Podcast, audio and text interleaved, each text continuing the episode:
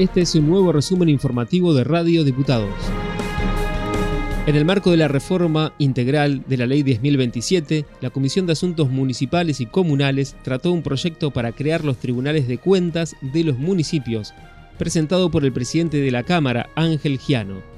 El titular de la comisión, Leonardo Silva, anticipó qué funciones tendrían esos nuevos organismos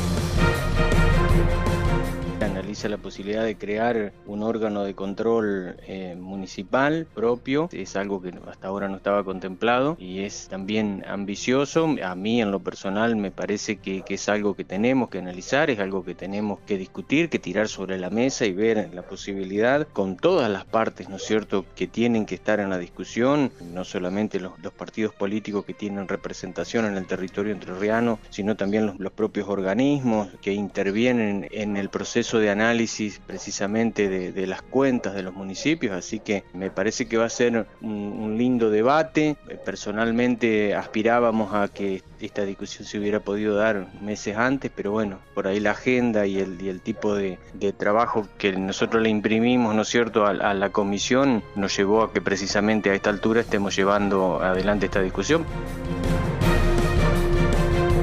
La ministra de Salud, Sonia Velázquez, participó de la reunión conjunta de las comisiones de Salud Pública y de Hacienda, Presupuesto y Cuentas, donde se trató el proyecto de ley del Poder Ejecutivo que regulariza 1.095 cargos en la planta permanente de la carrera profesional asistencial sanitaria.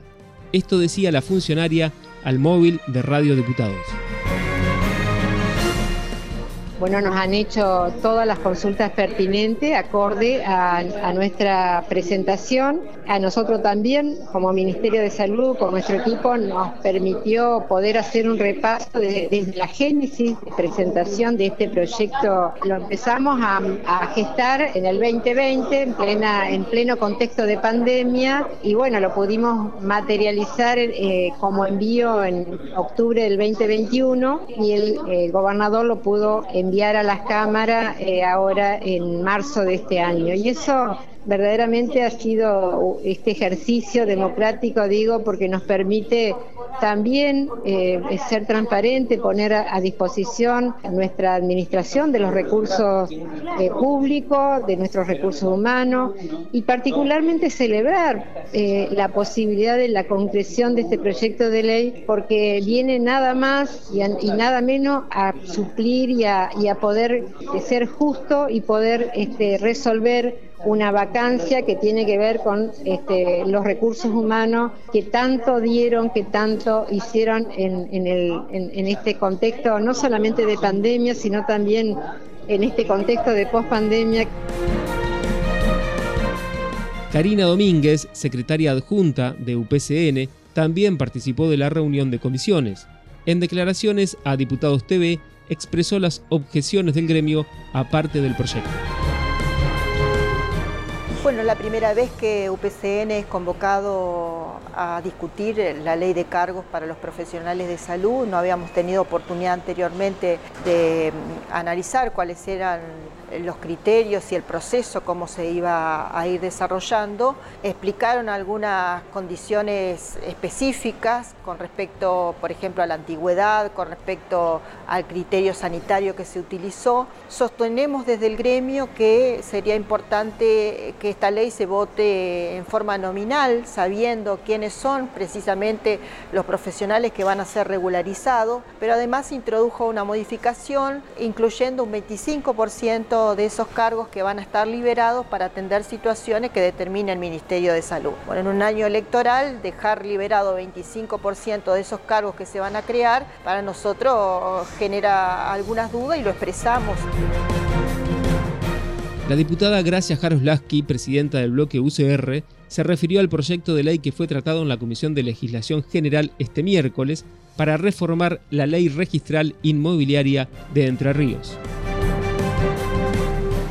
El proyecto original de la diputada Karina Ramos que ha sido discutido con el oficialismo, con el gobierno y con los distintos actores, la justicia y, los escribanos y la gente de, las, de los registros. Y bueno, y ahí se van introduciendo modificaciones. Esto viene a cuenta de que tenemos en vigencia un decreto ley que tiene muchísimos años, pero la verdad que ha cumplido bastante bien hasta ahora sus funciones. Obviamente hay que reformarlo, reformularlo, adaptarlo a los, a los nuevos tiempos, pero fundamentalmente el meollo de la cuestión me parece que lo que se está discutiendo, que es lo que no, no hay acuerdo en principio todavía, es lo que tiene que ver con las incompatibilidades. Vos viste que actualmente los titulares de los registros de la propiedad no pueden ejercer su profesión de abogado, tienen bloqueadas las matrículas.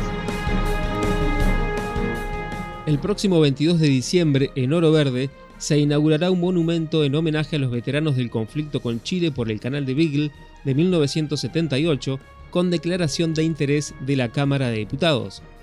Conversamos con uno de los impulsores de esta iniciativa, el ex soldado Ramón Rubén Acosta.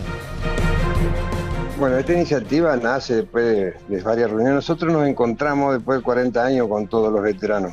¿Qué era lo que nos movilizaba? Nos movilizaba ser una parte olvidada de la historia, porque nadie se acuerda quizás muy pocos se acuerdan de lo que fue el conflicto por el canal de Bigle. Y fue la movilización más grande de la historia. Fueron 250.000 hombres distribuidos a lo largo de toda la cordillera de los Andes. Usted sabe que nosotros estábamos este, en Río de Gallego, yo fui destinado a Río de Gallego, y allá usted podía ver que había una camioneta de, de la Municipalidad de Viale, este, un camión de trápaga, empresas así que fueron confiscados y llevados al, frente, hasta con sus propios choferes mandaron bloque. Este fue un nuevo resumen informativo de Radio Diputados, la radio online de la Cámara de Diputados de la provincia de Entre Ríos. Escuchanos en medios.hcder.gov.ar, en la aplicación de la Cámara o busca nuestros contenidos en Spotify.